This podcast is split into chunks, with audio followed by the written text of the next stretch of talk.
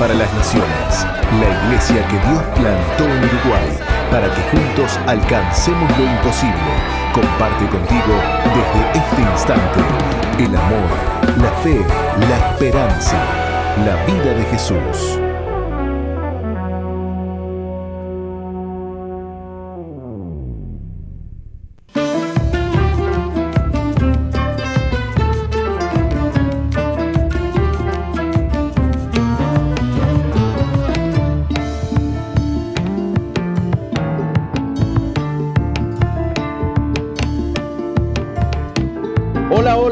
Están ustedes? Muy, pero muy buenos días. Estamos dando inicio a nuestro programa Misión Vida de la Iglesia que Dios plantó en Uruguay para que juntos alcancemos lo imposible. Les saluda el pastor Jorge Márquez, fundador de esta iglesia, y tengo un gran privilegio, un gran honor, una gran alegría de compartir con ustedes lo que es la fe, la esperanza, la vida de Cristo. Eh, estamos contentos de poder eh, eh, dialogar con ustedes cada mañana, poder tener un, lugarcito en el rincón de sus corazones para bendecirles con la palabra eh, de Dios, con la paz de Dios, que hemos sido autorizados y hemos sido, digamos, ungidos para esto, ¿no? Eh, yo estoy en mi, en mi oficina y en los estudios de SOE está Roxana, Roca, ¿cómo estás? Buen día. Estoy yo, buenos días a toda la audiencia. Estamos felices de volver a compartir con ustedes este espacio que pone en el aire la Iglesia Misión Vida para las Naciones y hoy tenemos una entrevista súper especial, ¿verdad, Apóstol? Sí, pero a usted no sé qué, el, qué le pasó, casi ni la veo detrás de esa pantalla. la han escondido. yo no sé dónde ponerme, uno me dice ponete para allá, ponete para allá. No, no, la han tapado a usted. No, no puede ser eso. Bueno, buen día para usted. Y buen día para toda la audiencia. Cuénteme, ¿por dónde salimos? Salimos por zoe.com.uy, eh, www.zoe.com.uy, por mi, em, la fanpage del apóstol. Salimos en... Oh. Hola. Sí, así, la, la fanpage de Jorge Márquez Uy. De Jorge Márquez Uy. Eh, nos podés, eh, podés ver esta transmisión por eh, Misión Vida 2.0. tenemos la retransmisión en, en, las emisoras asociadas a partir de las en la madrugada también tenemos la retransmisión de esta de este programa así que está este nos puede sintonizar a partir, en preferencia, perdón, me entreveré, estoy viendo otra cosa y me entreveré. Em, nuestras emisoras asociadas que nos se comparten con nosotros es Preferencia FM en Salto, en Florida Piedra Alta, en Durazno FM Centro, en Fraile Muerto en Sirio FM y en San Juan, Argentina, Ples FM. También se te retransmite este programa en Alumbrando en la Noche em, a partir de las 4 de la madrugada, así que eh, no tenés eh, motivo para perderte esta, esta transmisión de cada día. Pone en el aire la Iglesia Misión Vida para las Naciones. Queremos compartir contigo, queremos acompañarte con palabra de vida, con mucha información eh, que va a cambiar tu vida, la experiencia que vas a tener con el Señor va a ser algo especial. Queremos recordarle, apóstol, que tenemos un encuentro este fin de semana. Em, que se pueden estar inscribiendo al 095-333-330. Eh, la gente que necesita tener un encuentro con Dios, que necesita acercarse a Dios, que está atravesando una crisis en su vida, que está atravesando tiempos difíciles de enfermedad, de escasez. Eh, inscríbanse para este próximo encuentro que vamos a tener en, un encuentro virtual, ¿verdad? Como se ha estado haciendo todo este tiempo. Eh, si te inscribís al 095-333-330, te van a estar eh, compartiendo un link donde podés ingresar eh, en estos tres días, el 18, 19 y 20 de junio. Quiero que me entreveré un poquito, ¿no? Con las... Hola. Bueno, parece que... ¿Está ahí? Estoy acá, estoy acá. Me escuchó, me entreveré un poquito con las, con las redes, sí, ¿verdad? Sí, lo noté, lo noté. Y la única radio que no mencionó fue Soy FM 91.5. Sí, sí, sí. Eh, le aclaramos a la, audiencia que Roca está reemplazando a nuestra secretaria del, del, programa que está de luna de miel. No, pero Roca se ha desenvuelto extraordinariamente en estos días. No sé qué se trabucó ahora. Sí, bueno, a veces pasa, ¿no? A veces pasa. a, los mejores le pasa. yo, yo estoy solamente en mi fanpage y quiero agradecerle a todos aquellos que están este, eh, saludando, por ejemplo, Gustavo Umasqui desde, desde Maldonado, este, Aida Cecilia Irigoyen, que no me dice de dónde, eh, Marisol Silveira, desde Minas, desde el departamento de Minas, este, a ver, ¿qué más? ¿Qué más? Desde la ciudad del Plata me están saludando. Eh, ¿Desde dónde más? Los Aromos, Barros Blancos, Tacuarembó. Bueno, hay un montón de gente que está entrando, ¿eh? Hoy tenemos un programa especial, tenemos un invitado especial que ha sido debidamente anunciado, el pastor eh, Gabriel Valerini, que además de pastor es profesor y además de profesor es un, un, eh, un batallador pro vida y tiene un magíster en ética biomédica, es bioeticista, bio, bioeticista, sí dije, ¿no? Buen día, Pastor Gabriel, ¿cómo estás? Un gusto enorme, Pastor Jorge, saludarle, poder hablar. Sí, efectivamente, bioeticista. A veces en algunos programas me presentan como bioesteticista. Le digo, no, con la, con la estética no tengo nada que ver. O sea que yo lo hice un poquito mejor que otros. Oh, no, muy bien, muy bien. Eh, sí, sí, bioética es esa disciplina, es transdisciplinar que abarca un montón de, disciplinas científicas y, va a ser una valoración ética de un montón de cosas que se están viviendo hoy, ¿no? Que tienen que ver con la vida, este, no solo desde el inicio de la vida, leyes que están surgiendo hoy, el final de la vida, este, leyes como el aborto, la eutanasia, la manipulación genética, la reproducción asistida. o sea que hoy en día la ciencia está produciendo un montón de fenómenos o de cosas que la ciencia puede lograr, pero que no siempre están dentro de los límites de la ética. Exactamente.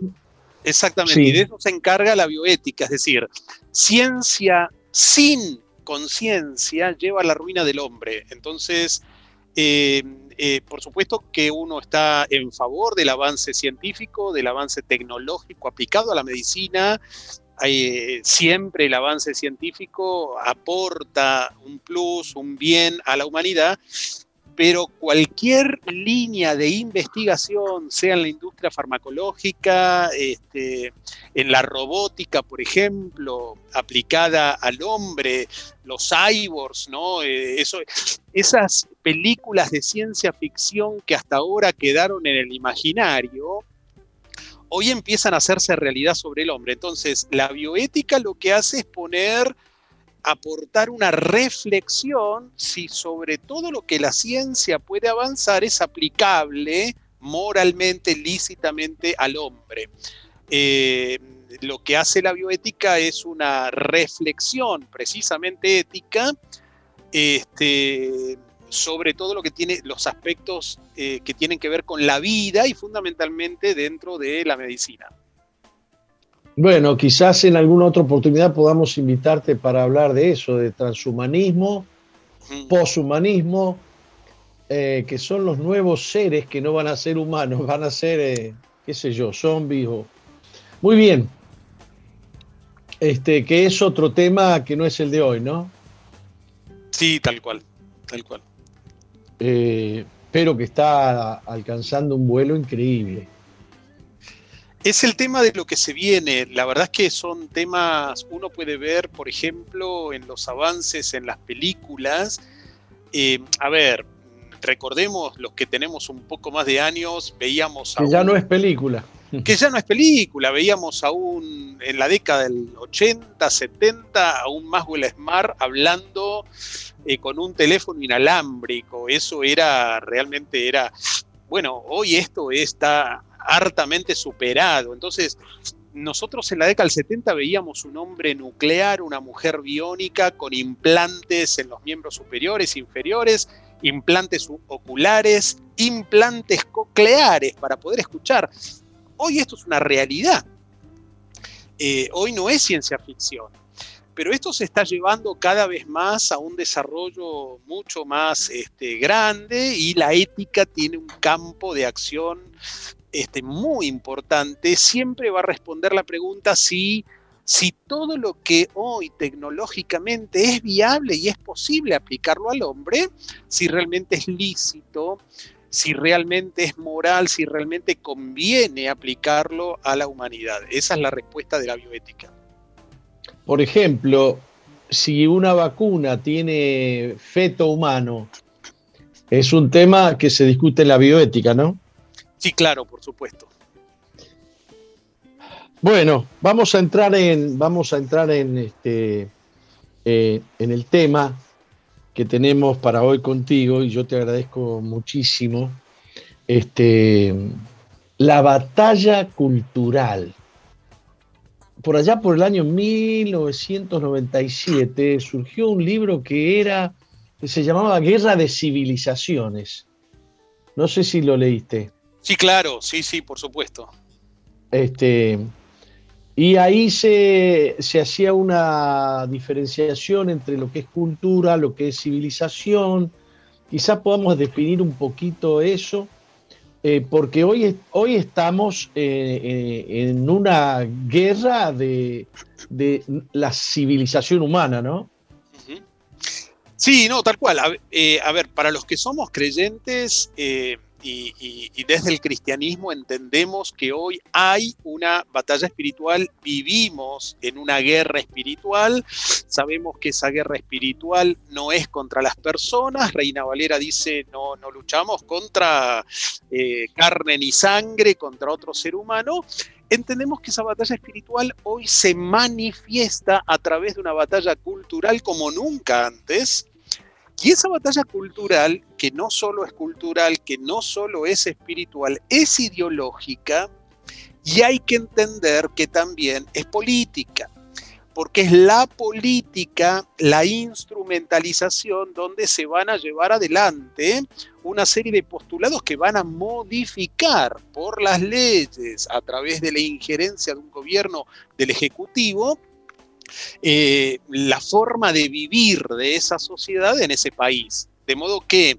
la batalla fundamentalmente es espiritual, es ideológica, hay una confrontación cultural, pero que en realidad este, eh, la instrumentación de esto es política. Hoy vivimos, eh, Pastor Jorge, con, con, digamos, dos cosmovisiones totalmente antagónicas con sistemas axiológicos, con un sistema eh, de, valoración totalmente confrontado. Vemos, por ejemplo, en la reciente elección en Perú, partida al medio, 50% más uno, más dos, este, hacia un lado, hacia el otro. Países en todo el continente partidos al medio, con dos cosmovisiones distintas. Por un lado, un sector conservador que quiere seguir viviendo más o menos en un país que respete la constitución nacional y los valores de esa constitución, este, donde los valores de la tradición judeocristiana han estado impregnados en la mayoría de las constituciones nacionales de todos los países de nuestro continente. Es decir, el, respeto a la vida, eh, eh, el respeto a la familia, el derecho a la propiedad privada, la libertad, es decir, derechos humanos fundamentales, inalienables, y quiere seguir viviendo dentro de ese eje, dentro del marco de la ley. Pero ¿qué ley? Esa ley que respeta estos derechos humanos. Por otro lado, hay un sistema antagónico, totalmente eh, un, progresismo cultural que dice, no, esas leyes son caducas, eh, esos valores son retrógrados, son cavernícolas, no van más. Hoy hay una nueva ética, hay una nueva cultura y bueno, votemos alguna nueva constitución. Es decir, hay un movimiento que va por las reformas constitucionales para barrer este, la manera de vivir que hasta ahora por siglos nos ha caracterizado este, para imponer otro estilo de vida. Eh, por cierto que es una batalla multidimensional, este, ¿no? que atraviesa lo espiritual, lo cultural eh, y lo político, por supuesto.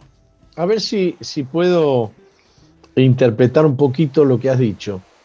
Eh, estamos viviendo en un mundo visible, tangible, este, que tiene elementos éticos, situaciones morales, que tiene corrientes políticas, eh, tiene la misma ciencia, un montón de cosas que pertenecen a la dimensión tangible, visible, pero detrás de lo visible hay todo un mundo espiritual que opera, que opera este, a favor o en contra, digamos, de lo existente o de lo que quiere existir reemplazando a lo existente. Entonces este, tenemos que decidir si la verdad existe o no existe, ¿no? Y si la verdad puede dejar de existir para, para que otra verdad la reemplace. Tal cual, hoy vivimos en ese mundo de la posverdad donde mm, de alguna manera hay que, si cualquier frase que enuncie la verdad hoy, un concepto de por ejemplo, de moral objetivo y, un valor absoluto, cualquier concepto de verdad objetiva, hoy la simple afirmación de un concepto de verdad objetivo es sinónimo de que alguien se ofenda y es sinónimo de que alguien realmente pueda este, eh, eh, imputar como crimen de odio tener que decir la verdad. Es decir, eh, a, los que entendemos que la verdad es el diálogo y es el discurso natural de una sociedad racional del mundo civilizado, hoy hay que pedir perdón. Hay que pedir perdón por decir la verdad, porque hay gente tan sensible que se ofende ante la verdad. Entonces, estos son los nuevos postulados de una sociedad, de una cultura que está avanzando y que está sacando cada vez más, porque han llegado al gobierno y porque a través de la política están sacando leyes coercitivas para eh, vivir en un mundo alienado de una realidad natural y de un concepto de verdad objetivo. Entonces, a través de las leyes, lo que se intenta es manipular la cultura, eh, no educar, sino adoctrinar, y a través de las leyes lo que se quiere es imponer un paradigma una percepción del mundo totalmente contrario a la existente hasta ahora, ¿no? Entonces, por cierto, esta batalla cultural se viene dando en todos los niveles de la sociedad, en el poder legislativo, en el sistema educativo, por supuesto, eh, en, la arena política y fundamentalmente también, obviamente, este, en toda la sociedad. Esto tiene una raíz hay dos reinos espirituales, hay dos mundos espirituales que viven en confrontación. Y la iglesia no es ajena a eso. La iglesia hoy, la iglesia cristiana, también es campo de batalla de estas dos cosmovisiones. Hoy hay toda una revolución a nivel teológico también, donde, donde esto se está metiendo, este, este patrón cultural eh, esta manera de deconstruir la sana hermenéutica, la interpretación de las escrituras y tener una lectura bíblica totalmente degenerada, digamos, de la revelación que hasta ahora, durante 20 siglos, hemos entendido en el cristianismo, eh, hoy está presente también dentro de la iglesia. Así que eh, es una batalla fuerte que estamos librando y quizás una de las más grandes que le ha tocado vivir a la iglesia, al cristianismo y a la sociedad occidental desde los últimos siglos. Aún esta semana vi una noticia, no sé de dónde vino, de un docente que han echado de, su puesto de trabajo porque él eh, no aceptaba, siendo cristiano, llamarle a un hombre mujer y a una mujer llamarle hombre, porque para él sería estar mintiendo. Y entonces él considera que esa es la verdad, pero hoy en día, eh, como dijiste recién, quien, quien quiere afirmarse en lo que siempre ha sido verdad, está atentando, está atentando contra eh, las nuevas corrientes eh, éticas o morales que, están, eh, que están intentando además establecerse a través de leyes. Tal cual, a ver, esto es una batalla cultural y se usa muchas veces, y, el Estado como, como, como, aparato de adoctrinamiento usa la escuela, precisamente usa las instituciones públicas para adoctrinar e imponer este ideario eh, cultural, ¿no? Entonces, en una batalla cultural no hay tiros, es una revolución, realmente es una verdadera revolución, pero en una batalla cultural no hay balas, en una batalla cultural hay ideas, hay argumentos, hay argumentos que se refutan, hay un diálogo racional o no, o hay falacias argumentativas, pero una batalla cultural son las ideas las que están en el campo de batalla. ¿Sí? Entonces, necesitamos... Alguien dijo que era una guerra silenciosa. Exactamente. Es decir, sin bombas. Exactamente. Este, no hay bombas, no hay tiros, pero a ver, cada acción de estas, por ejemplo, echar a un docente de un colegio por decir la verdad, o por negarse a enseñar la fantasía del género, porque la ideología de género no es más que una fantasía, es creer utópicamente desde una perspectiva alienada de la realidad natural, es, es creer que un hombre podría llegar a convertirse en una mujer y viceversa, y eso es eso es imposible no porque lo podamos decir nosotros, no porque lo creamos así mágicamente, sino porque científicamente es imposible uno puede variar desde la medicina a través de, tratamientos hormonales, uno puede variar fenotípicamente la apariencia, quirúrgicamente podrá este, mutilarse algunos órganos, podrá hacer algunos implantes, eh, podrá desarrollar las características sexuales secundarias, lo que se llaman con los tratamientos hormonales, pero será un cambio de apariencia ficticio mientras dure ese tratamiento, pero en esencia genéticamente, biológicamente, un hombre es hombre, una mujer es mujer y, esa determinación no es cultural, esa determinación es biológica y es imposible de cambiar. De modo que eh, hoy estamos en una guerra este, muy fuerte, ya librada, y, frente a un gran desafío, creo, frente a uno de los grandes cambios revolucionarios que está enfrentando la humanidad en este último tiempo.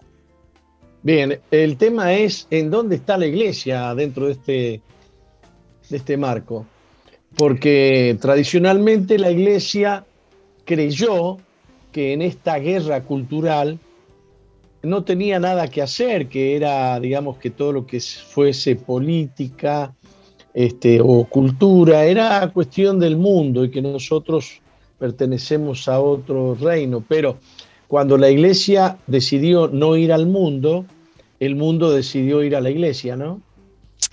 Tal cual, y hoy, y esto es importante entenderlo, porque, eh, eh, a ver, por, eh, tradicionalmente muchos cristianos, no, no, no, no nos metamos en política porque la política es del mundo, es del diablo, es un área sucia. Por acción o por omisión, aún siendo creyentes, estamos en medio de una batalla política. Y por supuesto que no se trata de politizar la iglesia o el cristianismo, obviamente, de ninguna manera. Se trata de llevar los valores cristianos al campo de la política. Y, los principios morales tienen que estar por encima de cualquier adhesión a la política partidaria, ¿no? A ver, lo que está mal, está mal, y como cristianos la iglesia tiene que decirlo. Y lo que está bien lo aplaudimos, lo celebramos. Entonces estamos viendo que en el escenario público, en la acción pública, por medio de la política, la iglesia tiene una voz, hay una voz profética, tiene que levantar en este tiempo, hoy como nunca necesitamos un ministerio apologético, como nunca. Primera de Pedro 3.15 Primero de Pedro 3.15 resalta el apóstol Pedro esta faceta de la iglesia de estar preparados para presentar argumento. Y dice, la palabra ahí es estar siempre preparado para presentar defensa. Esa palabra defensa en griego es apologética. Es defender, defender el Evangelio, defender el cristianismo, defender la sana doctrina, defender la verdad. Eh, defender los valores de bien. La iglesia en este tiempo es una organización, obviamente para los creyentes creemos que es el cuerpo de Cristo, pero es una institución dentro de la sociedad que es baluarte de la verdad, lo dice la palabra, hoy la iglesia se tiene que parar como baluarte de la verdad, como columna, como fundamento, hoy la verdad está siendo cuestionada, está siendo derribada y es una locura lo que se está viviendo, es realmente una locura, una confrontación lo que estamos viviendo en muchos países. Y si, y, pastor, me preguntabas cómo ves la iglesia y yo veo que hay, hay congregaciones que están entendiendo lo que es esta batalla, hay congregaciones que están bien paradas y lamentablemente veo a muchos dirigentes, eh, pastores y líderes mirando Netflix, este, absolutamente distraídos, sintonizando este, otro canal. Eh, hubo en toda la historia de la iglesia distintas posiciones, ¿no? Hubo una época donde la iglesia dijo no me quiero contaminar con el mundo y la postura que tomó una postura monástica. Si el Poner la luz debajo del, del almud. Exactamente, y se encerró en monasterios. Sí, la iglesia se encerró en monasterios. Y yo creo que en este tiempo estamos llamados a ser protagonistas en la defensa de esos valores, en la defensa de la libertad, de la democracia, del respeto a la vida desde la concepción, de la propiedad privada, el pluralismo de voz, la libertad de conciencia, de expresión, de opinión. Estos valores hoy están siendo atropellados, vulnerados por estas corrientes de pensamiento que, por este progresismo cultural este, que es despótico, que es fascista. Recientemente, no sé si les llegó la noticia ahí en Uruguay, ayer, antes de ayer, un lío bárbaro aquí en Argentina, este, porque publicaron una lista negra en plena democracia. Una lista negra, un grupo de feministas este, con subsidio este, del extranjero, eh, estuvo investigando. lo vamos a decir más clarito todavía. Subsidio de la IPPF, la Totalmente. Eh, la empresa más grande de aborto del mundo. Totalmente este, creó un sitio web, es decir, publicó una lista de personas, organizaciones, ahí está, está la Convención Bautista, está el, eh, la, la, Unión de las Asambleas de Dios, un montón de pastores, un montón de gente amiga, vinculadas con, y así lo caratura, la nueva derecha. Y ese objetivo de esta investigación fue identificar, endistar a los principales referentes y poner una red de vínculos y cómo actúan en Argentina con, por ejemplo, el vínculo con España, o por ejemplo, ahí desde, desde, desde la alianza este, nos pusieron con, el pastor Hugo Márquez, este, cuando viajamos, está todo cuando viajamos a la OEA. Este, Pero también hay algunos datos que son terriblemente equivocados, ¿no? Hay, hay, por ejemplo, pusieron la foto de mi hermano Hugo Márquez este, eh, en donde tenía, en donde mencionaban al otro Márquez, ¿cómo se llama el amigo de Agustín Laje? Eh, Nicolás. Hablan de Nicolás Márquez y ponen la foto de Hugo Márquez. Ah, se, equivocaron ahí, se cruzaron los. Se eh, cruzaron los. Un desastre. Se cruzaron un desastre de información. Sí, sí, sí, sí. En algunos casos eh, con errores, en, en, otros casos bastante acertado, pero el tema es que esto recibió el repudio de toda la sociedad. Este, tener una lista negra en plena democracia fue altamente repudiada. El domingo a la noche ya habían bajado la página este, ahora lo curioso es decir que estos grupos feministas, eh, pro-abortistas, eh, están en contra de hacer un registro nacional de violadores, por ejemplo.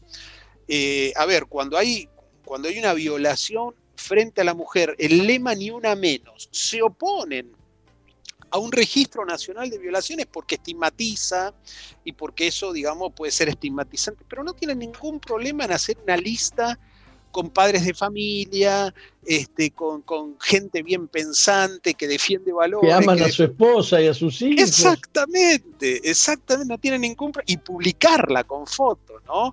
Este, bueno, esta es la batalla que hoy tenemos. Esta es la batalla que hoy tenemos, que no hay que salir a buscarla, no hay que ser provocador, no hay que. No, no, no, ya está. Esa batalla ya está. Hay, hay gente dentro de las iglesias cristianas que está empeñada en no entrar en esta guerra, en pasarla bien, en tratar de, no decir nada que vaya a ofender, nada que vaya a agredir, que eh, lo nuestro es el amor, eh, qué sé yo, eh, la, la, confesión positiva, no sé qué más. Este, creen que esa es nuestra parte. El problema no es solo que tenemos una batalla eh, con, el mundo o con el sistema del mundo, sino que hay una, hay una guerra dentro de la iglesia, ¿no? Totalmente. Ahí, haciendo teología un poquito, eh, ilustrando esto teológicamente, hay dos figuras de animalitos, por ejemplo, con la, eh, que tienen un fuerte contenido teológico con el cual se relacionan con el ministerio y la acción de Jesús y de la iglesia, es decir, Cristo es la cabeza de la iglesia. Y estas dos figuras, por ejemplo, es la del Cordero y la del León. Por supuesto que Juan dice, Él es el Cordero de Dios que quita el pecado del mundo. Por supuesto que Jesús mostró en su ministerio terrenal esa imagen de Cordero, como Cordero fue a la cruz, como Cordero la otra mejilla, como Cordero mostró el amor. Pero hay una figura innegable en el Nuevo Testamento y que le corresponde a la iglesia, que es la figura de León, la figura del que ejerce gobierno la figura de aquel que se manifiesta como el Señor por sobre las naciones, por sobre cualquier otra cultura, por sobre cualquier otra mentira, y desde allí ejercer gobierno. Eh, por siglos la iglesia asumió más esta imagen más de cordero y despreció la imagen de león.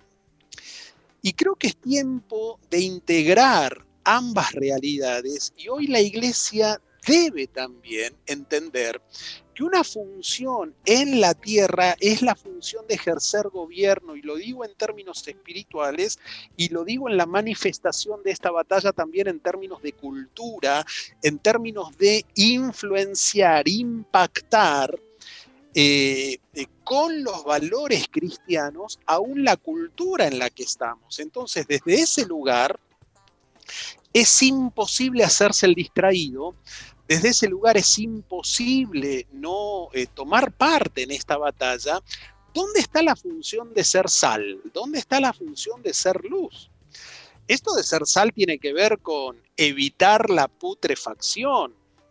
La sal es útil cuando está fuera del salero, digamos, ¿no? Y, y, si realmente un país, nuestra sociedad, está, hay tantos niveles de corrupción, lastimosamente, uno se pregunta, bueno, eh, ¿dónde está la función de sal de la iglesia en esa generación? creo que ahí hay un gran desafío que tenemos y creo que necesitamos reflexionar en este tiempo y saber que hay que amar lo que Dios ama, pero hay que rechazar lo que Dios rechaza. Dios ama a todas las personas, pero lo que está mal está mal. Aquí entra una palabra, la palabra tolerancia. ¿Qué, ¿Qué profundidad tiene esa palabra cuando lo que hay que tolerar, tolerar es la mentira o cuando hay que tolerar el mal, ¿no? Hay cosas que deben ser toleradas y hay cosas que no deben ser toleradas. Tal cual. Y se nos ha vendido esa palabra como una palabra está por encima del cristianismo, ¿no? Que el cristianismo es sectario, que el cristianismo...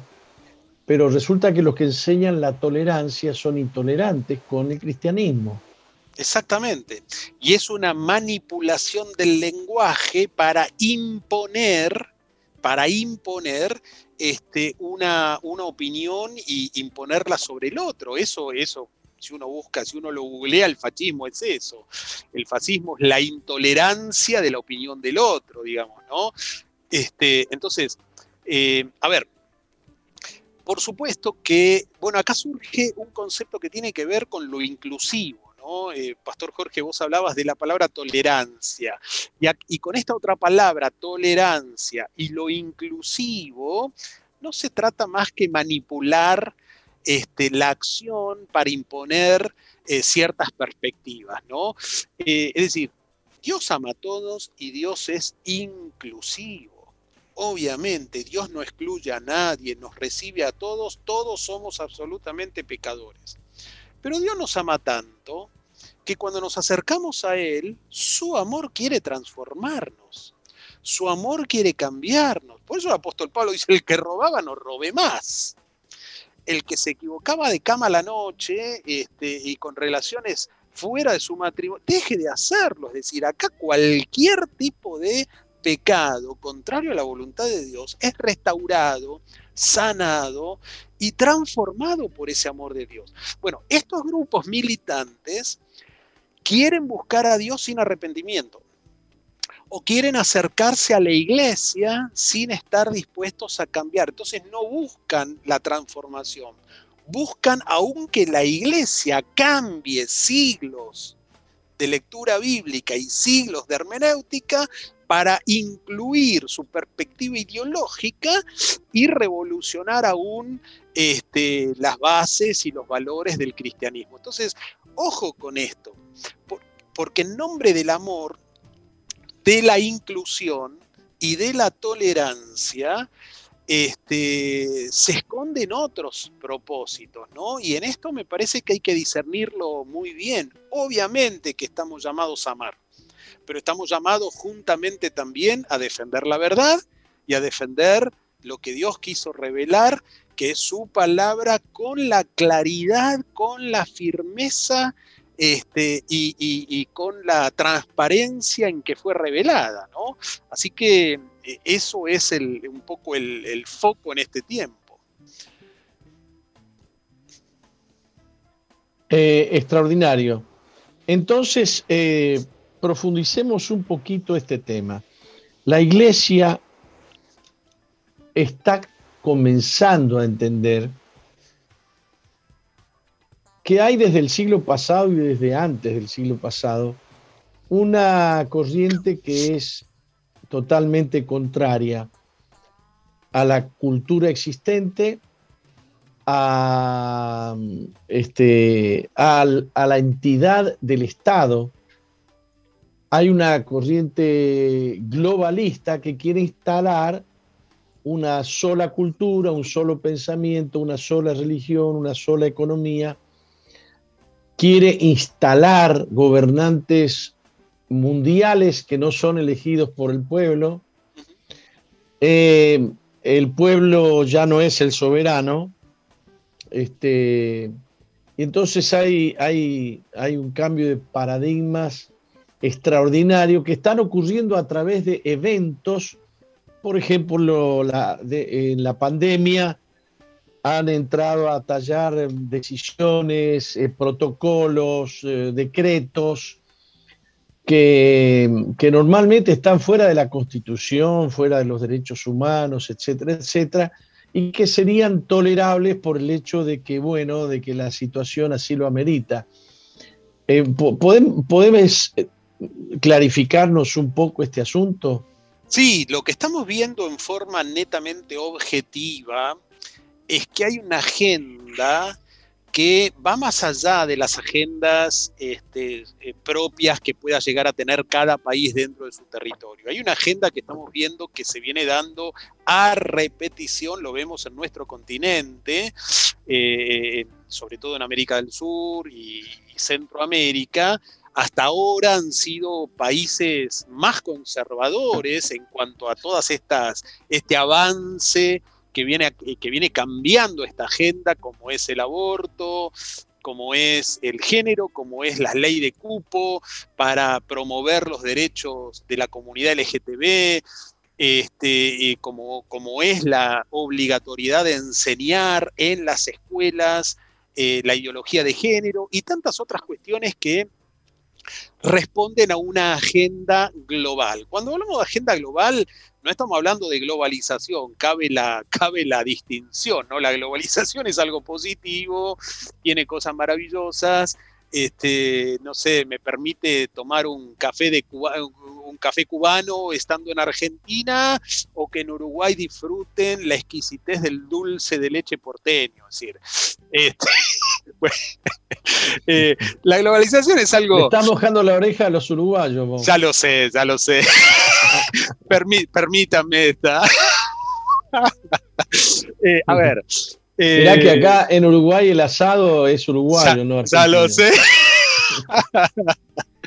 Eh, a ver, la globalización es algo maravilloso, pero digo, acá hay una agenda, hay una que no tiene que ver con estas teorías conspiranoicas, con estas teorías que este, eh, presentan aspectos de ciencia ficción como uno. No, tiene que ver con algo muy concreto. Hay organizaciones internacionales, y esto es público, que vienen financiando intereses que son concordantes con una agenda donde los países empiezan a tomar políticas y acciones que no son decididas en el ejercicio de su soberanía, sino que responden a imposiciones realmente de una agenda global.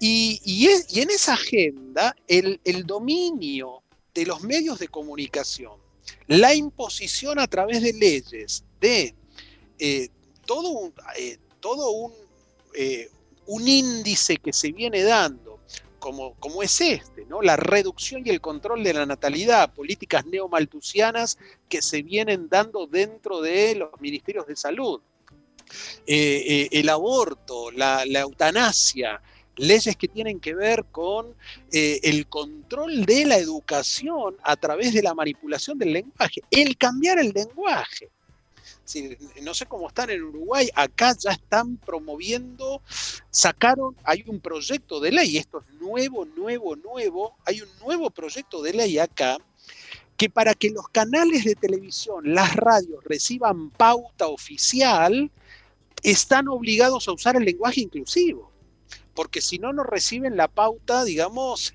este, ningún tipo de publicidad por parte del Estado y muchos medios requieren eso para poder sobrevivir. Entonces se están adecuando, están siendo obligados por una ley a tener que hablar de determinada manera. ¿Qué Ahora están recibiendo una, eh, una fuerte ofensiva en contra de este proyecto, ¿no? Sí. Todavía no ha sido presentado. Eh, no, ya fue presentado. Este, eh, lo están esto es algo absolutamente nuevo. Eh, y este proyecto ya tiene, ojo, ya tiene media sanción. Es decir, eh, digamos, está avanzando, tiene media sanción de diputado y pasó a Senado. Ojo. Este, uh. El proyecto ya tiene, ya cuenta con media sanción de diputado. Entonces, eh, hoy lo que estamos viendo es que estados que por esta agenda global viene despatologizando lo que hasta ahora la medicina consideró como patología psiquiátrica, por ejemplo, la, disforia de género. si alguien se mira en el espejo y se ve diferente a lo que ve en el espejo. Por ejemplo, yo me miro en el espejo y me puedo ver una señorita, este, eh, una mujer encerrada. Bueno, ¿algún problemita? Hasta ahora la medicina, eso, eso está tipificado en el DSM-5, Manual de Psiquiatría. Hoy los estados por leyes están despatologizando lo que hasta ahora ha sido una patología psiquiátrica. Por ejemplo, que se llama disforia. Que es una disforia, obviamente, es decir, es un trastorno de la percepción y, de la percepción de mi. Por ejemplo, una mujer, una joven, una jovencita, una jovencita, qué sé yo, de 30 años. Una joven de 30 años que tiene 35 kilos y se mira el espejo y se ve gorda. Dice, no, la verdad que tengo que hacer dieta porque mira lo gorda que estoy. Y se ve, entonces, a ver, si visita un... ¿Qué tiene que hacer el médico? ¿Tiene que seguir la corriente o tiene que tratar un claro cuadro de anorexia? Es decir, hoy desde la política se ha despatologizado ciertos diagnósticos en función de un marco ideológico impuesto por una agenda global. No, hacen, no tienen el mismo criterio, por ejemplo, con la anorexia. La anorexia se le respeta, se mira en el espejo, se ve gorda, pero el médico le dice, no, querida, no estás gorda, tenés 35 kilos, estás atentando contra tu salud, esto te va a hacer mal. Entonces, la medicina que hace, interviene en esa patología, no le hace caso al paciente, no le hace caso a la percepción del paciente, la pone en tratamiento para que salga de su cuadro. Si un médico quiere hacer algo para reorientar la, fallida autopercepción, la fantasiosa autopercepción de alguien que está en disforia, lo pueden este, condenar, le pueden sacar la matrícula, este, lo pueden penar porque atenta contra este, la ley de género, la ley de identidad de género. Entonces vemos que es una batalla, obviamente que es espiritual, es cultural, es deontológica, es ideológica, es política. Eh, entonces, esto responde, Y la iglesia no está exenta.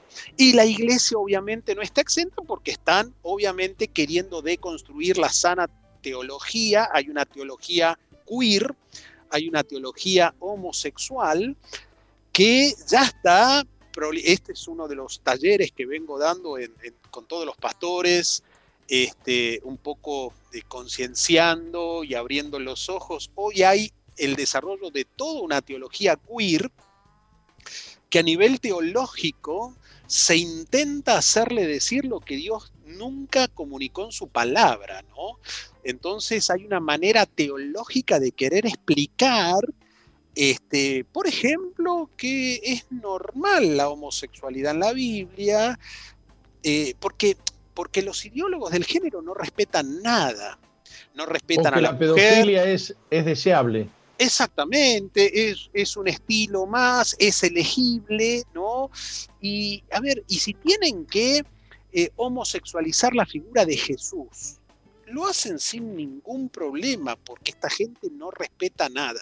Entonces, eh, los que queremos y los que entendemos que la Biblia afirma otra cosa, los que entendemos que Dios nos ama a todos, que Dios no excluye a nadie, pero que Dios tiene pautas, ha tenido un diseño, hay un diseño de familia, hay un diseño de vida, hay un, hay, hay un propósito para el hombre, hay un propósito para la mujer, y hay un plan de Dios maravilloso para la humanidad.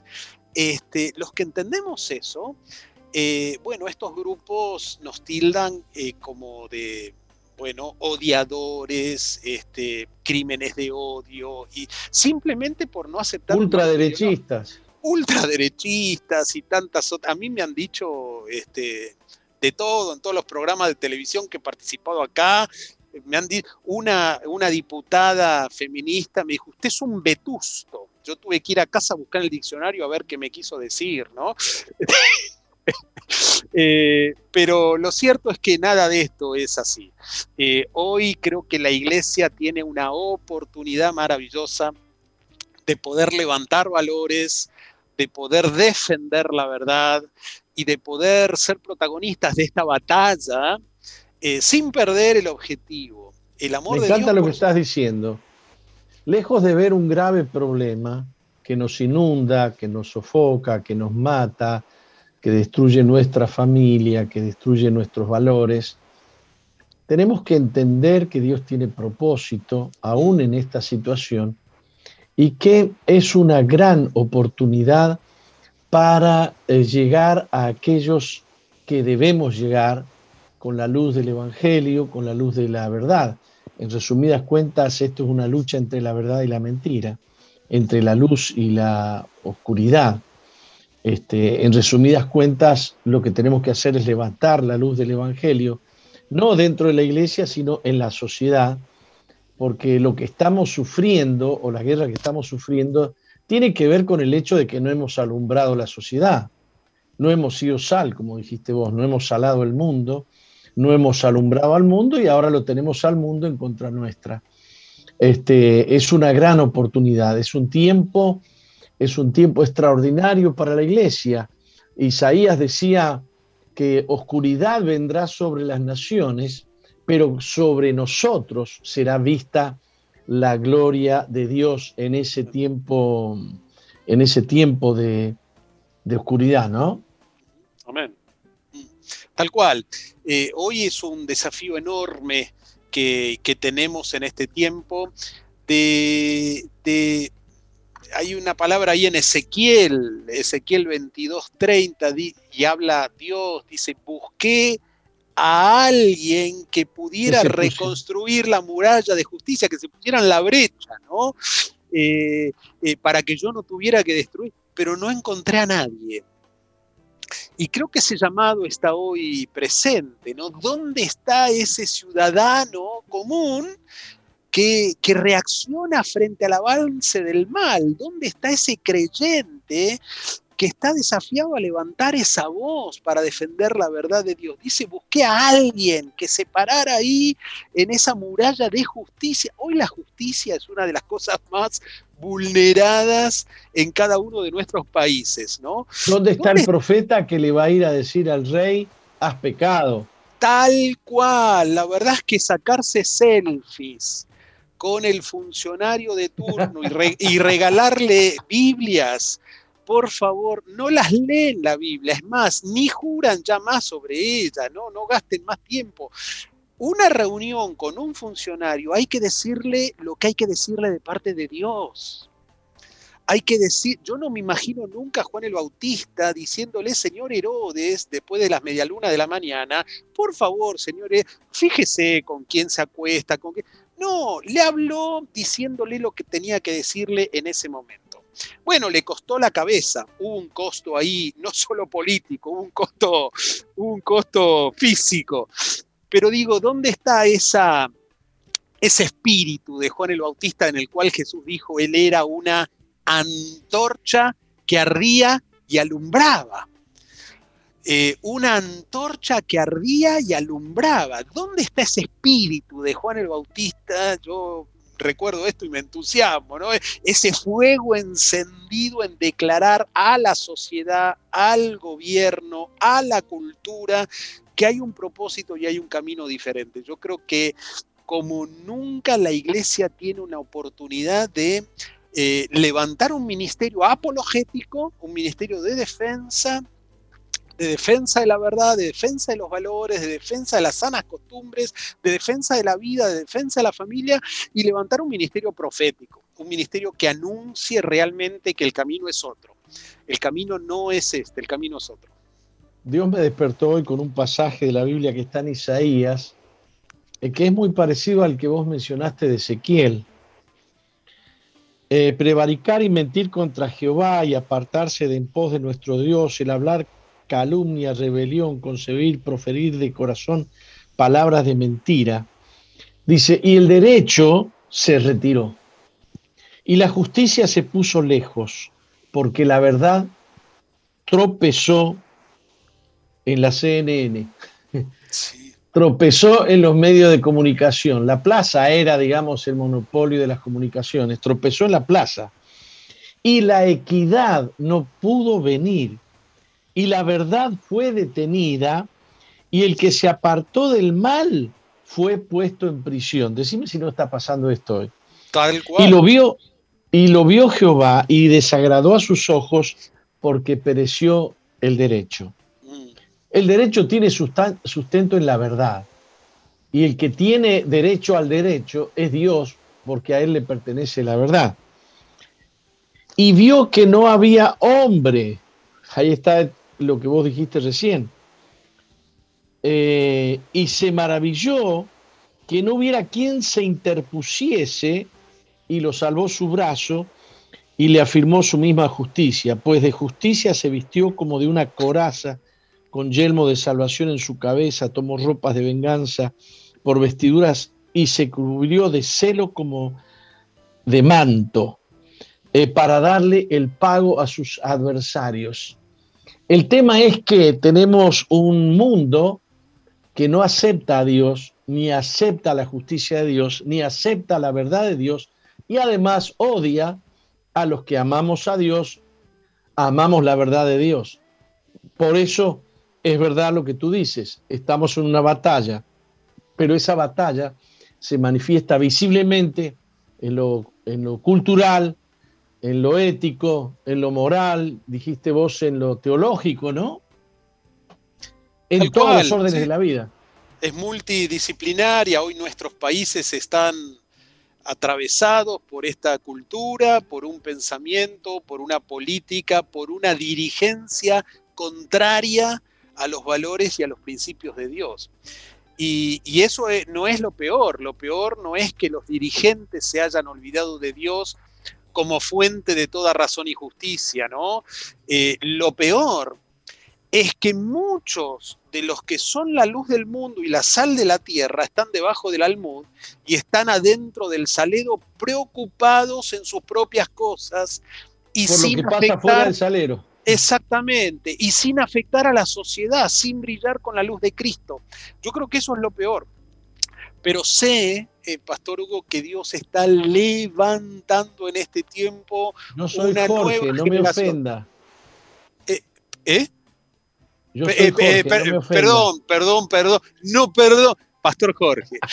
Este, eh, sé que Dios está levantando una nueva generación, hay una, una levadura que va a leudar toda la masa y está levantando esa nueva generación que, que realmente va a hacer que la iglesia pueda no solo estar acomodándose debajo de la cultura, sino influenciando sobre la cultura para transformar la cultura con los valores del Evangelio. Ese es el gran desafío.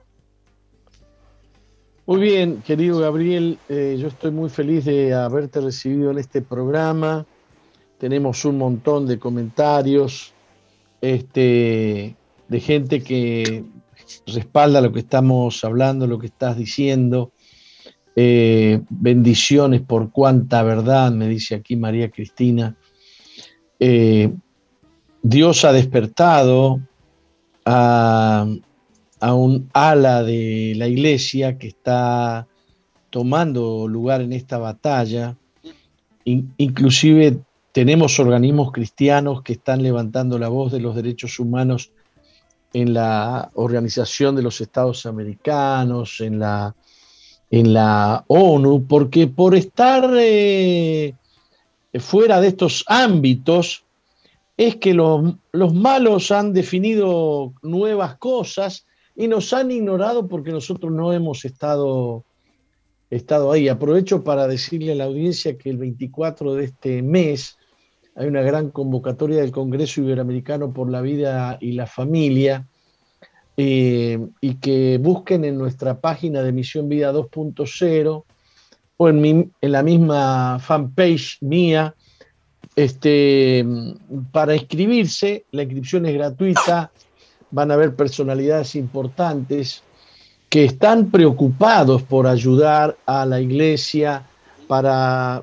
para este, formar a los creyentes que están interesados en la vida ciudadana, en la, en la vida pública, eh, porque se están necesitando voces, que no son muchas, pero eh, como que se está despertando el gigante dormido, como algunos le han llamado, ¿verdad?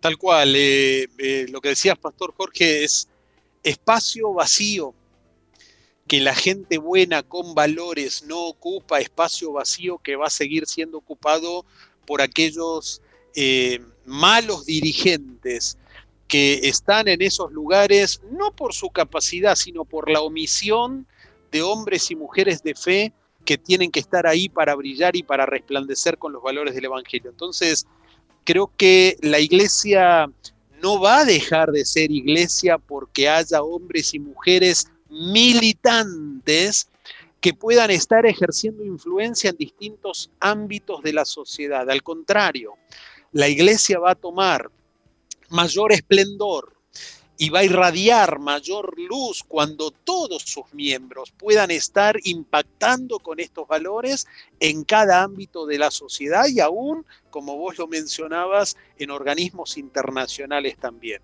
Así que hay un gran desafío y soy yo el agradecido, este, eh, Jorge, de poder charlar en esta mañana y de poder estar compartiendo este, este programa junto contigo. Eh, bueno, muchísimas gracias, este, querido Gabriel. Eh, te, queremos bendecir y vamos a orar para que, para que Dios te use, porque tu voz es muy importante, ha trascendido los límites de la iglesia. ¿eh? Y a la audiencia nuestra yo les quiero decir, ¿de qué sirven tus valores si están dentro del salero?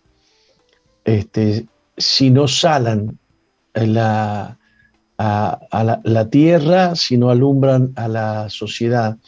Realmente tenemos que asumir que, que somos como iglesia columna y baluarte de la verdad y que sin la verdad no hay justicia y que fuera de Dios no hay verdad. Fuera de la palabra de Dios no existe la verdad. Es todo mentira, es todo oscuridad y es todo engaño. Eh, vamos a estar orando por ti, Gabriel. Que Dios te use mucho este, no solamente en, Argentina, en la Argentina, sino en las naciones, como lo has hecho hoy eh, con Uruguay. Que Dios te bendiga. Muchas gracias, Pastor. Un fuerte abrazo. Gracias. Vamos a un corte, Roxana. Sí, vamos, enseguida volvemos. Muy bien, después de esta charla tan interesante que hemos tenido, mm, continuamos con Misión Vida, ¿no? Hola, hola, ¿estoy saliendo yo? Está, está saliendo, lo estamos escuchando. Ah, como no me estoy viendo. No, lo vemos tampoco. pero sabemos que sí, está. ¿Qué habrá pasado? Es como el sol, no se ve muchas eh, veces soy como el sol. Eh, no sé qué pasa que no me veo. Este. No sé, se fue el, el, el maquinista. el maquinista está. Se fue el, manejador. Igual lo escuchamos. Bueno, igual me escuchan. Sí. ahora sí, apareció. Ahora no está, ahora está. Sí, se había distraído un poquito, digamos. se había distraído un poquito. Bien, quiero compartir con ustedes, este, quiero compartir con ustedes eh, la noticia del primer ministro de Israel, Naftali Bennett, después de 12 años de ejercicio de primer ministro de Benjamín Netanyahu, eh, ayer ha sido, digamos, reemplazado por un nuevo eh, primer ministro que ha asumido de una manera extraña porque lo ha hecho en virtud de una de una coalición pensada nada más que para, para, para destituir a, a Benjamín Netanyahu, porque se trata de una coalición eh, como los pies de barro y de hierro de la estatua de Nabucodonosor, ¿no? Digamos que eh, hay, este señor es de derecha, está más a la derecha que Benjamín Netanyahu, pero también tiene dentro de esa coalición eh, partidos de izquierda y partidos de eh, partidos que son de gente de palestinos nacidos en Israel, ¿no? Este El ex empresario de 49 años se impuso como una pieza clave de las coaliciones formadas por Benjamín Netanyahu, quien fue el mentor y es ahora a quien desplaza. Eh, millonario en el sector tecnológico, el nuevo ministro de Israel, se ha abierto camino situándose a la derecha de su ex mentor Benjamín Netanyahu y ahora se dispone a ocupar su puesto en el marco de una llamada coalición de cambio. Calvo y alto de estatura, Bennett lidera esta formación que aboga tanto por el ultraliberalismo económico como por la línea dura ante Irán y por la anexión de casi dos tercios de Cisjordania ocupada, lo que brinda a su partido de derecha radical mucha popularidad entre los colonos judíos.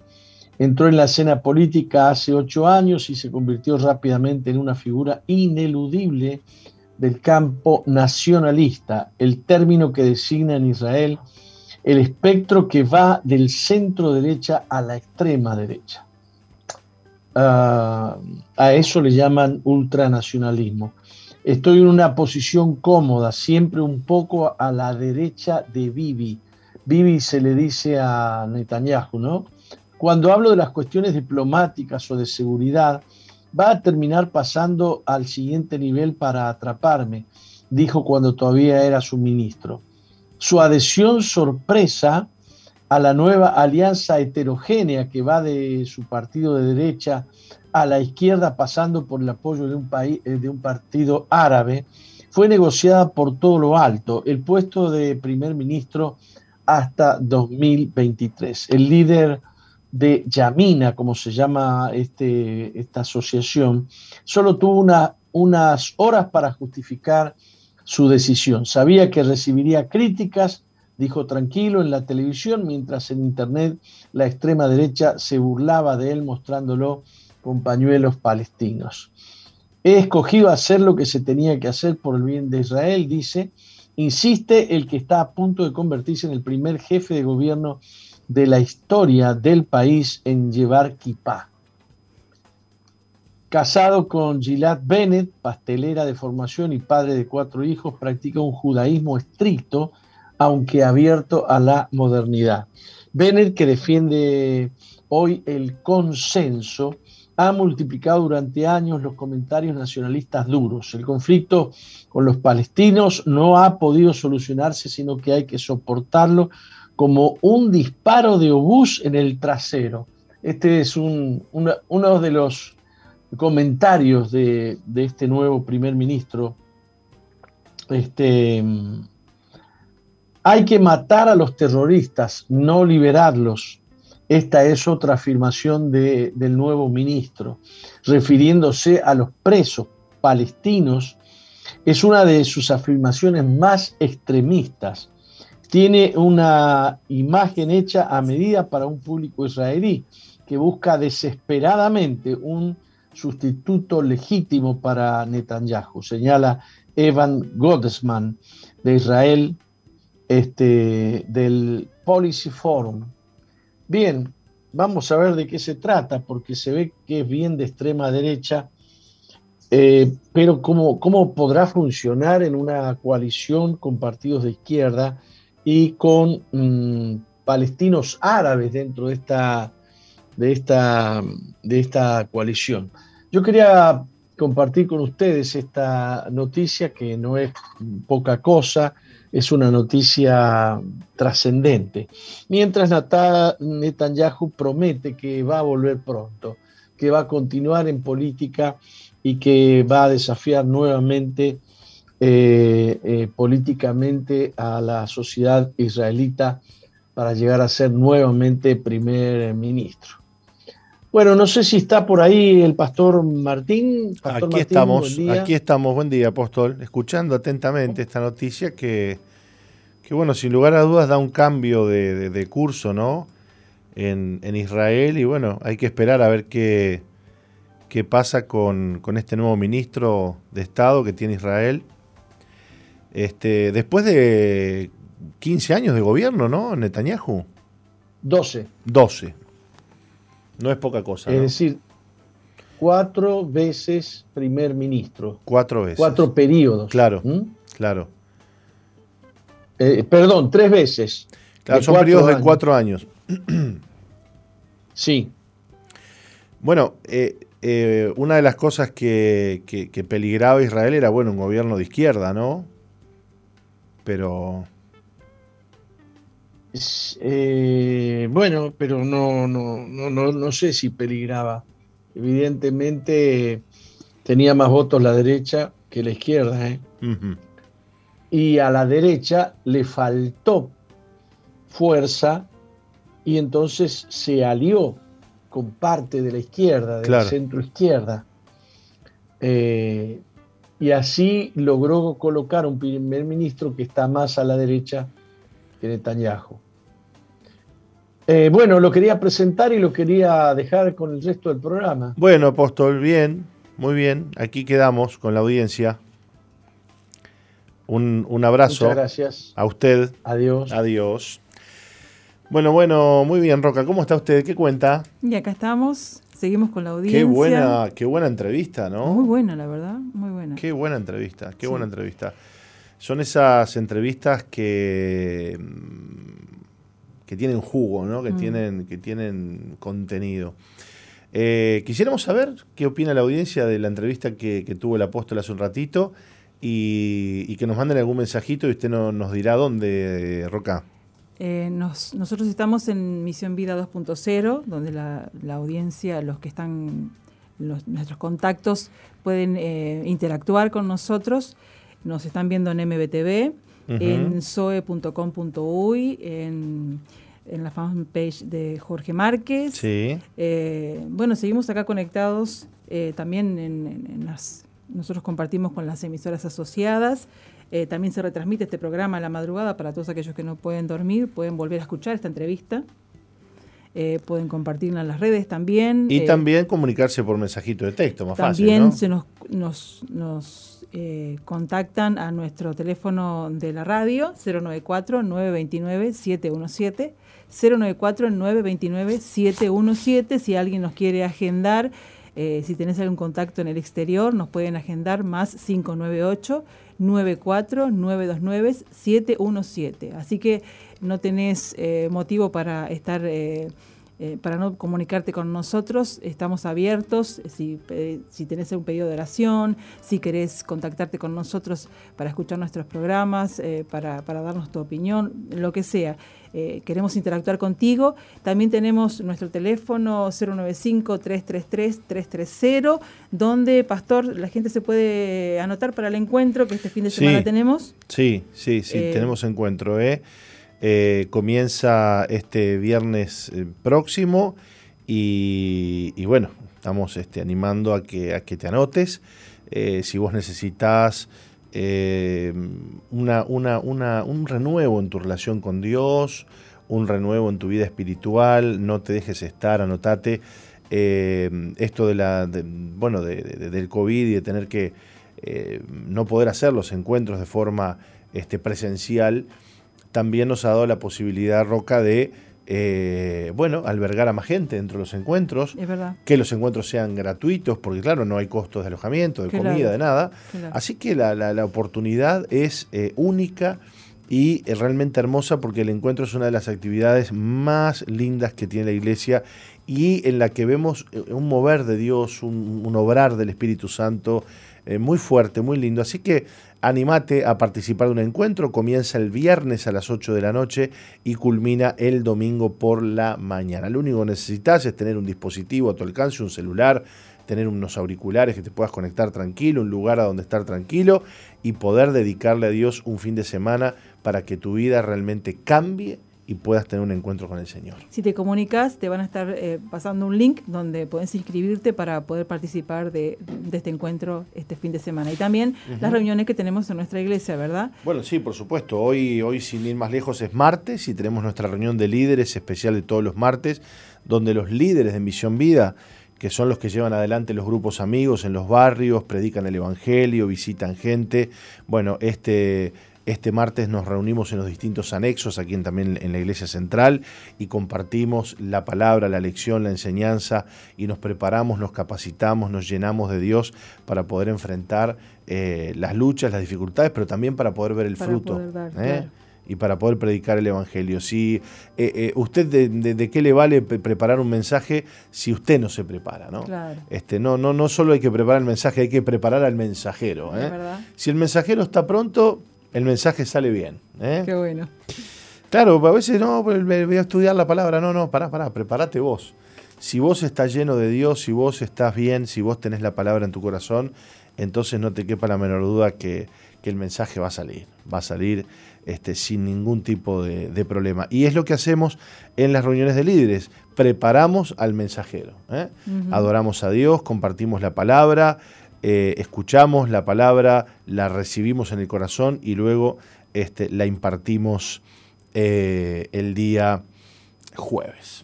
También tenemos reunión de damas hoy, no nos olvidemos que hay mujeres ah, mire usted, es verdad, es verdad, no, no, no damos ese anuncio, ¿eh? este, gracias por recordarlo, Roca la pastora Marta siempre al firme ahí, orando con las mujeres, con las Déboras, intercediendo por los hogares, por las familias, por todas las circunstancias difíciles que a muchos les toca atravesar en este tiempo. Así que podés participar en las reuniones siguiendo el protocolo correspondiente eh, o eh, también tenemos reuniones los fines de semana donde podés eh, estar yendo a la iglesia, recibir palabra de Dios podés ir, eh, también seguimos los protocolos correspondientes, podés ir a las 8 y media de la mañana, a las 11 y 30, a las 16 y 30 o a las 19 y 30 horas. Así que eh, no hay excusa para no acercarse a Dios, para no orar, para no eh, interceder por tu hogar, por tu vida, por tu familia, por la por el Uruguay, para llenarte de Dios para poder dar, porque no podemos dar de lo que no tenemos, ¿verdad?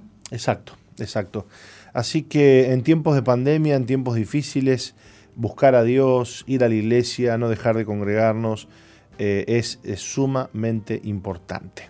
Nos tenemos que ir a una muy breve pausa, pero cuando volvamos vamos a reflexionar sobre el tema la guerra entre lo nuevo y lo viejo. Eh, así que no se vayan. Sigue al apóstol Jorge Márquez en su fanpage en Facebook, Jorge Márquez.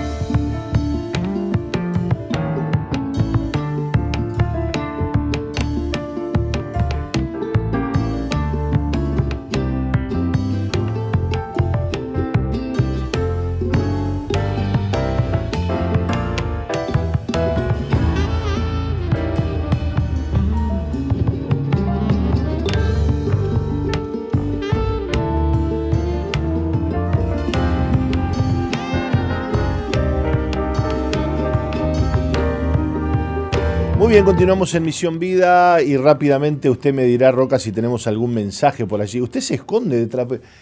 Véngase más para en serio, ¿no? ¿Para dónde? No, véngase usted más para adelante un poquito. Con la sillita, ahí está, más, más, más, más, sí, sí. ¿Con la sillita? Sí, sí, pues sí, Ahí, maestro, ahí, profesor. Sí, claro, ahora, ahora, ahora levanta, ahí está. Sí, sí, porque es verdad, queda, queda tapada por la. Claro, ahí está, a ver, a ver, a ver, es que a mí me gusta, ahí. Ah, claro se esconde detrás del, de las pantallas. Bueno, muy bien, la guerra entre lo nuevo y lo viejo. Gálatas 5:16 dice, digo pues, andad en el espíritu y no satisfagáis los deseos de la carne. Cuando una persona nace de nuevo y recibe la nueva vida, esta nueva vida exige que se aleje del gobierno de la carne y que obedezca a Dios. Tan pronto como esta vida entra en el espíritu del hombre, le insta a apartarse de su antiguo amo, el pecado, y a obedecer al Espíritu Santo sin reservas. No obstante, el pecado está profundamente arraigado en él. Debido a esto, es inevitable que surja un gran conflicto entre la nueva, la vida nueva y la carne. La carne quiere ejercer completo control y procura mantener al hombre siempre sujeto a ella, mientras que la vida espiritual procura llevar al hombre a una obediencia total al Espíritu Santo. La carne y la vida espiritual son diferentes en todo aspecto. La naturaleza de la carne es la del primer Adán, pero la naturaleza de la vida espiritual es la del postrer Adán. Los motivos de la carne son terrenales, pero la intención de la vida espiritual es celestial.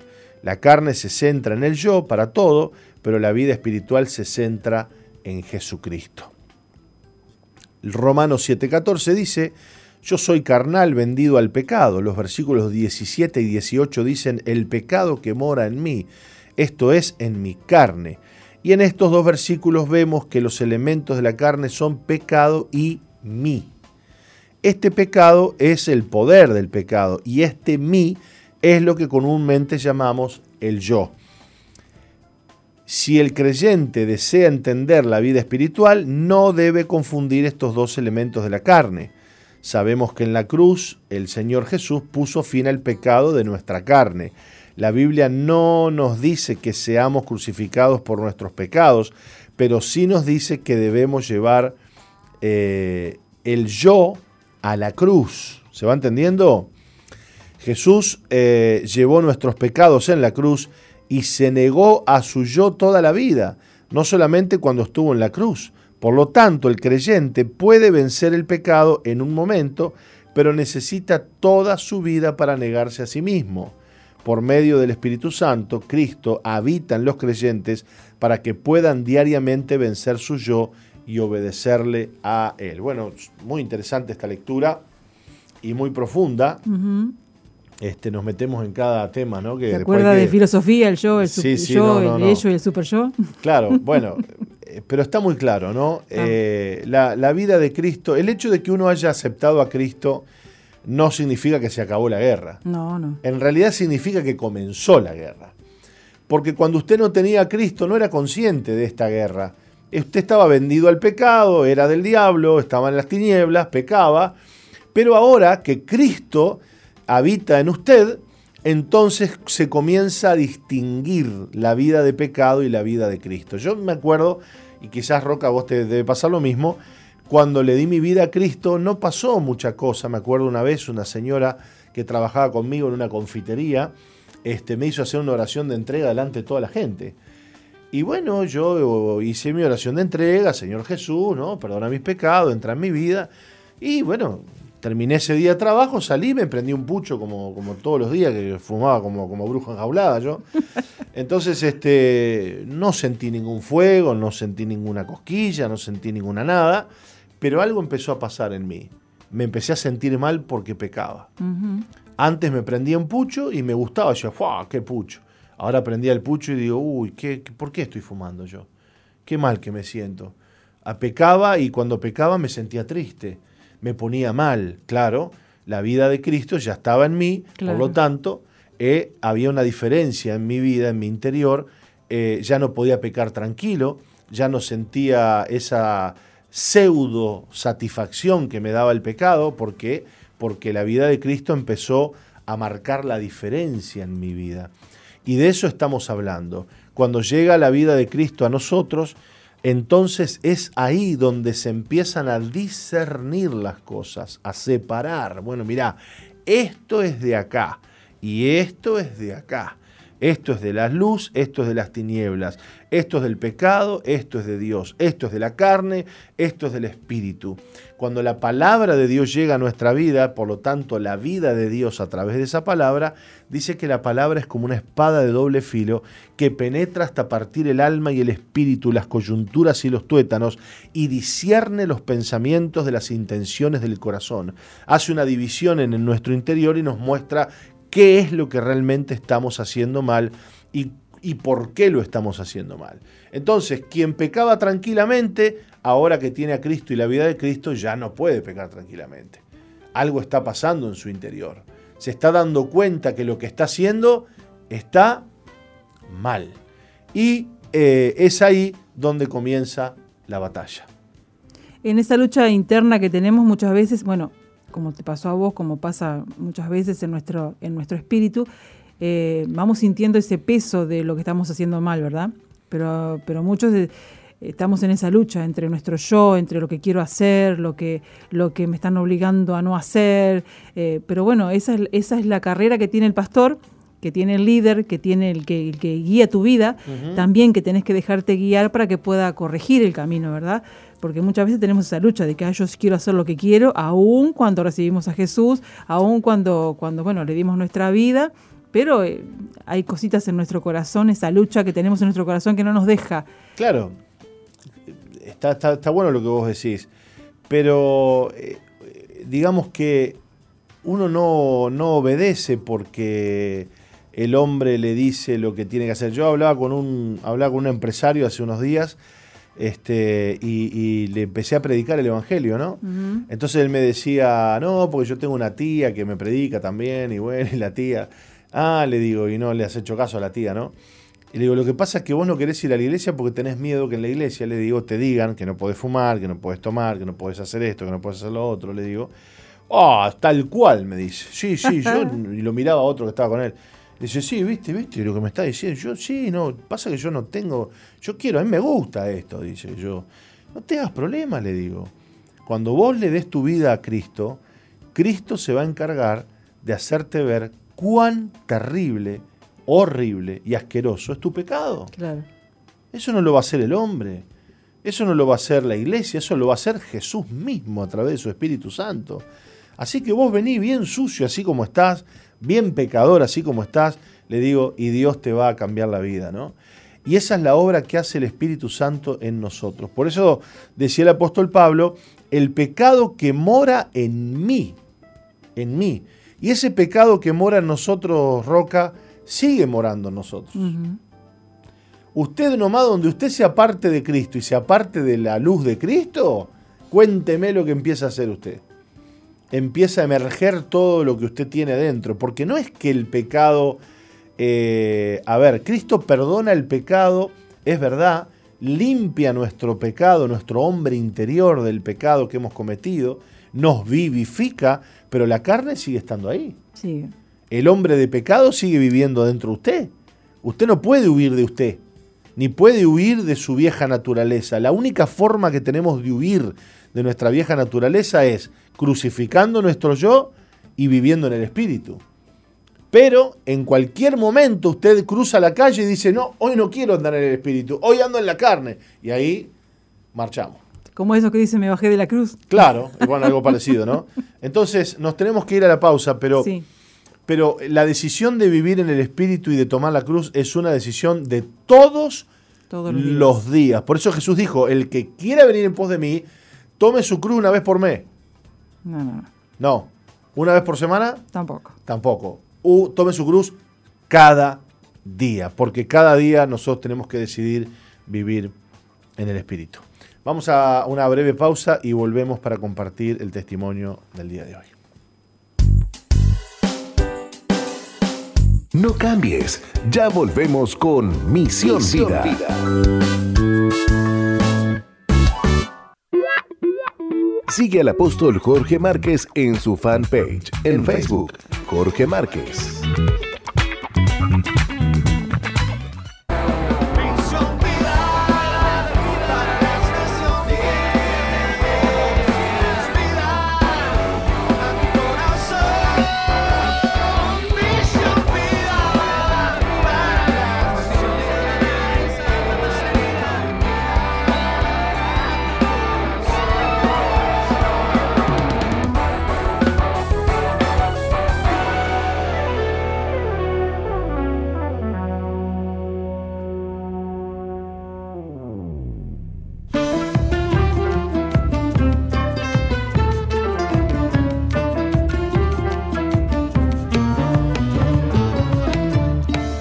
Bien, estamos con Jorge Sosa, que hoy nos acompaña desde aquí cerquita nomás, pero a través de Zoom está con nosotros, a quien le damos la bienvenida porque nos va a contar hoy su testimonio. ¿Cómo está Jorge? Bienvenido.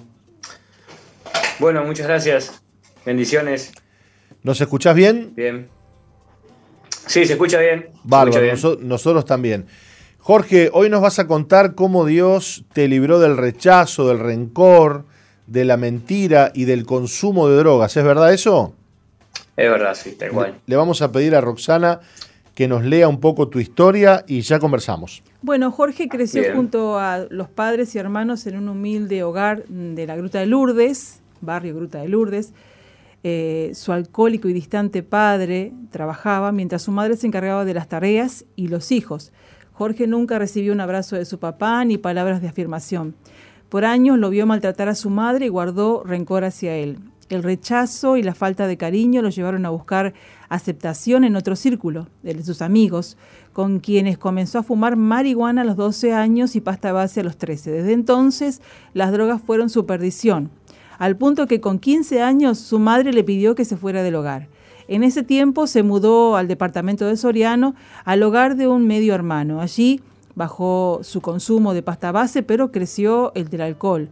Con 18 años regresó a Montevideo y poco después estaba hundido en las drogas nuevamente. Cuando supo que iba a ser padre, se llenó de temor y no quiso reconocer a su hijo. Luego de nacido intentó enmendar su error, pero no, no, lograba asumir compromisos ni dejar de drogarse. Muchos quisieron ayudarlo, pero una y otra vez Jorge cayó en su prisión de vicios, mentiras y manipulación. Entonces las puertas se cerraron. Nadie lo quería cerca, ni en su casa ni en su barrio, pero cuando tocó fondo, un cristiano en la calle le habló de los hogares Veraca y lo ayudó a ingresar. Allí Dios lo perdonó y sanó su corazón. Hoy es libre de vicios, sirve a Jesús lleno de gozo y de gratitud. Bueno, qué, qué lindo escuchar esta historia, Jorge, dentro de tantas malas noticias, historias terribles que escuchamos, eh, qué lindo es saber que Dios cambió tu vida, ¿no? Pero antes de llegar a, esto que hoy nos contás, eh, tuviste que pasar por muchas cosas, cometer muchos errores también. Eh, me imagino que viviste mucha soledad. Pero bueno, contanos vos cómo, cómo fue tu vida antes de Cristo. Bien, mi vida antes de Cristo fue fue como lo planteás, fue perdición, eh, bueno, fue malas decisiones, fue refugiarme y poner mi confianza y mi fe en otras cosas que no me llenaban, que no me saciaban. Este, bien, comencé de niño con el rechazo, como planteaba. Eh, no tenía una, palabra firme que me dijera sí, no, esto es así, o un abrazo, o, que, me, guiara, ¿no? Por las cosas rectas, venía a hacer, decir uno. Y bien, en, ese proceso que fui creciendo con el rechazo y, en soledad, porque si bien tenía mi padre y mi madre, pero no, no, tenía esa, firmeza, no, sentía ese cariño quizás. Y bueno, fui refugiándome en otras cosas, conociendo gente, me fui perdiendo, me fui descarriando poco a poco. Y bueno, como a la edad de 12 años fue que empecé a conocer la marihuana, después un año después conocí la pasta base enseguida, y ahí fue mi perdición me hundí el pecado, me hundí las adicciones. Y bien, el, el Jorgito chico de aquel tiempo que era un niño inocente ya no, no, era más. Me fui perdiendo, me fui perdiendo, fui creciendo. Me, tuve que ir de Montevideo porque ya estaba, estaba mal, había tocado fondo. Eh, bueno, tuve un tiempo afuera, me, me recuperé. Sí, es verdad, me recuperé un poco este, bien, yo creí que ya estaba, ya estaba bien, ya había superado eso, pero había suplantado una cosa por otra. Claro. Que era por el alcohol. Claro. Entonces, volví, cuando volví, bueno, me encontré con la realidad otra vez al, poquito tiempo, otra vez caer en la droga. Y bueno, fue toda una perdición. Al poquito tiempo después de eso, me vine a los 18, yo a los 19 me enteré que iba a ser papá, como planteaba ahí que, le, había, que había hecho mi testimonio. Eh, Bien, me asusté, me asusté, no sabía qué hacer, yo decía que no, lo negué a mi, a mi hijo, eh, decía que no era mío, que no era mío. Eh, y bueno, tuve una conversación con, mis padres ahí, choqué con ellos, me descarrié, me, envolví en la droga otra vez, más aún, y bien, cuando, mi niño nace, eh, bueno, acepto un poco la responsabilidad, me, habían hablado mis viejos y mi, vieja me habían hablado, este, que tomara compromiso, que era, mi hijo, que tenía que ser más responsable, así como se hicieron de mí, más allá de lo que hubiese pasado. Este, bien, sí, tomé un poco de, esa responsabilidad, pero no estaba muy afín yo. Estaba muy perdido con, el consumo, con la droga, con, esas cadenas que mataban. Y bien, fueron pasando los años, mi hijo tiene hoy día, tiene ocho años. Eh, cuando, él tenía dos añitos yo me fui, mi hermana me ayudó a irme de Montevideo porque había caído mal otra vez. Y ya había, como ya me había recuperado afuera, en el interior donde yo me había recuperado, hice lo mismo que volví a hacer cuando, cuando me fui por primera vez. Suplanté una cosa por otra. Y bien, quizás no me fue tan mal en el sentido económico, porque sí, sí agarré un poco más responsabilidad, sí me ocupaba de él, sí él me iba a ver allá afuera donde yo estaba. Bueno, me quedo sin trabajo, para resumir un poco. Eh, vuelvo otra vez a Montevideo y fue otra vez lo mismo. Caer otra vez en la droga, en la perdición. Eh, me había descarriado, ya no me importaba si, mi hijo me veía drogándome o no, ya no me importaba si mi familia me veía sucio o no. Este, había tocado fondo nuevamente y esta vez había sido distinta a todas las demás. Yo creo que, creo y me di cuenta que, esta vez tocar fondo era necesario. De esta manera de que la toqué, claro. ya no me abrieron de mi casa, ya no. Mis amigos en el barrio me, me corrieron del barrio, para resumir, me corrieron de mis amigos, me corrieron. Eh, bueno, ya no tenía dónde estar, estaba perdido. Y bueno, como, como le conté, eh, un día llegué eh, ya rendido, sin ganas, sin fuerza. Me pasó algo muy distinto a todos los días. Es como, yo lo describo como si se me cayera la venda de los ojos por cinco minutos y vi toda mi realidad. Mm vi que ya no me querían, que ya prefería estar muerto que vivo, que ya no podía ver a mi hijo, que ya no, no, quería que mi hijo viviera así.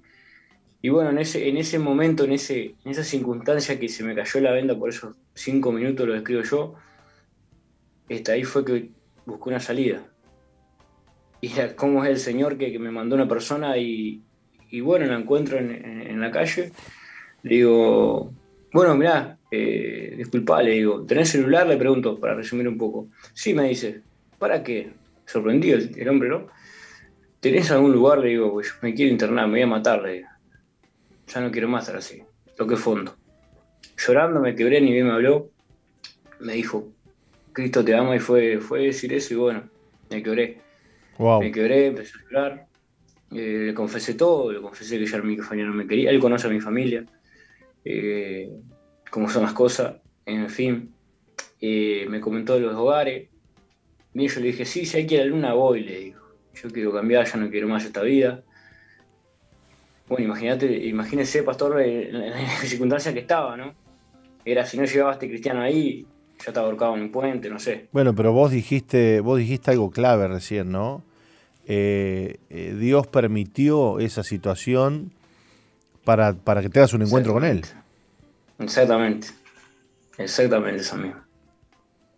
Y, creo que el proceso que, pasé, hasta todo el proceso, pasé todo lo malo, para redondear, todas las cosas duras que pasé, para abrirme los ojos en esos cinco minutos y buscar la salida y buscar la, verdadera salvación que es en Cristo, que encontré, que hoy en día la encontré, que hoy en día puedo decir que Cristo es el que va conmigo, el Espíritu Santo el que me acompaña, que hoy en día soy fuerte, porque ella hace fuerte en mis debilidades. Hoy en día encontré este hermoso hogar, que son los hogares Veraca, esta hermosa casa donde me rescataron, donde me hablaron de la palabra, donde conozco, donde día a día me, ayudan a ser una persona íntegra, un buen padre, eh, me guían hacia algo mejor, tengo algo en qué creer, que es en Cristo, tengo a alguien a quien seguir, que es, es a Cristo, que permanecer en estos hogares. No sé para qué, porque no sé cuál es el propósito tengo conmigo, pero estoy dispuesto a aceptar el desafío y a seguir, porque lo único que me ha llenado hasta, hoy, hasta ahora, después de 28 años de, rechazo, de malas decisiones, de tropiezo, de subidas, de bajadas, ha sido Cristo. Qué fuerte lo que estás diciendo, ¿eh?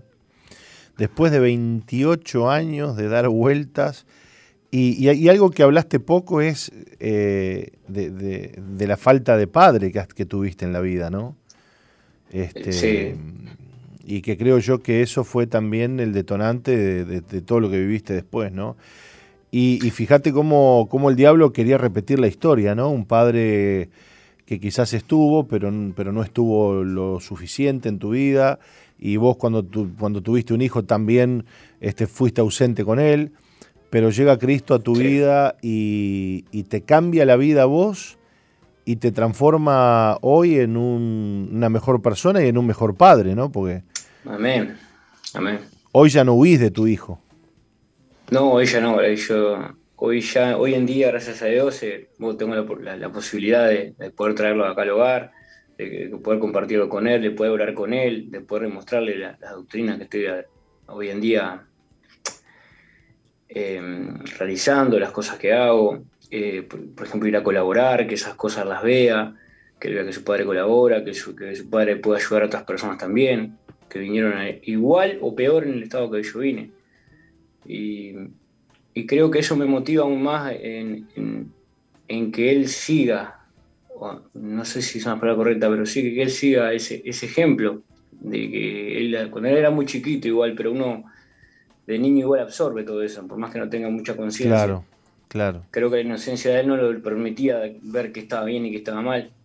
Entonces creo que, lo mejor que le puedo dar es un, ni que hablar el amor, el amor del padre, guiarlo, este, apoyarlo, que son las cosas que me faltaron a mí, porque sí lo tuve a mi papá, no voy a decir que no, sí lo tuve, pero esas cosas no estuvieron. Y bueno, bueno, pero hoy, hoy estás contando una historia de cambio, de amor, y nos alegramos mucho de que, de que, bueno, estés en un hogar donde estás conociendo al Señor, estás sanando heridas y, has comenzado a escribir otra, la, la, parte linda de tu historia. Exactamente. Soy una nueva criatura. Estábamos hablando que si somos nuevas criaturas, este, estamos preparados para algo nuevo para algo grande. Si ni bien buscaba y, esa satisfacción y llenarme de cosas que no, no llegaban a nada, por decirlo de una forma, hoy en día creo y tengo la certeza que él tiene algo grande para mí. Creo que tuve que pasar lo que tuve que pasar para encontrarlo a él y para que me mostrara que él es la verdad, que él es la vida. Y, que él realmente rompió mis cadenas. Yo hoy por hoy puedo decirte que, puedo decirle pastor que, que lo dejo a él que lo obre porque yo con mi fuerza no, pude, con, mi... sí tengo las ganas, ni que hablar. Como antes tenía las ganas de hacer lo malo, bueno, hoy en día quiero hacer lo bueno, de la mano de él. Bueno, Jorge, no le aflojes, dale para adelante, que lo mejor está por venir. Amén. Y, tenemos mucha expectativa de que Dios va, va a seguir haciendo cosas grandes en tu vida. Te mandamos un abrazo. Amén. Abrazo grande, muchas gracias. Dios te bendiga mucho y le mandamos un abrazo, Roca, a toda la audiencia que ha estado con nosotros aquí en Misión Vida. Mañana a las 11 de la mañana nos vamos a reencontrar por este mismo espacio. Muy bien, nos volvemos a encontrar mañana, así que les saludamos y les bendecimos en el nombre de Jesús. Hasta mañana.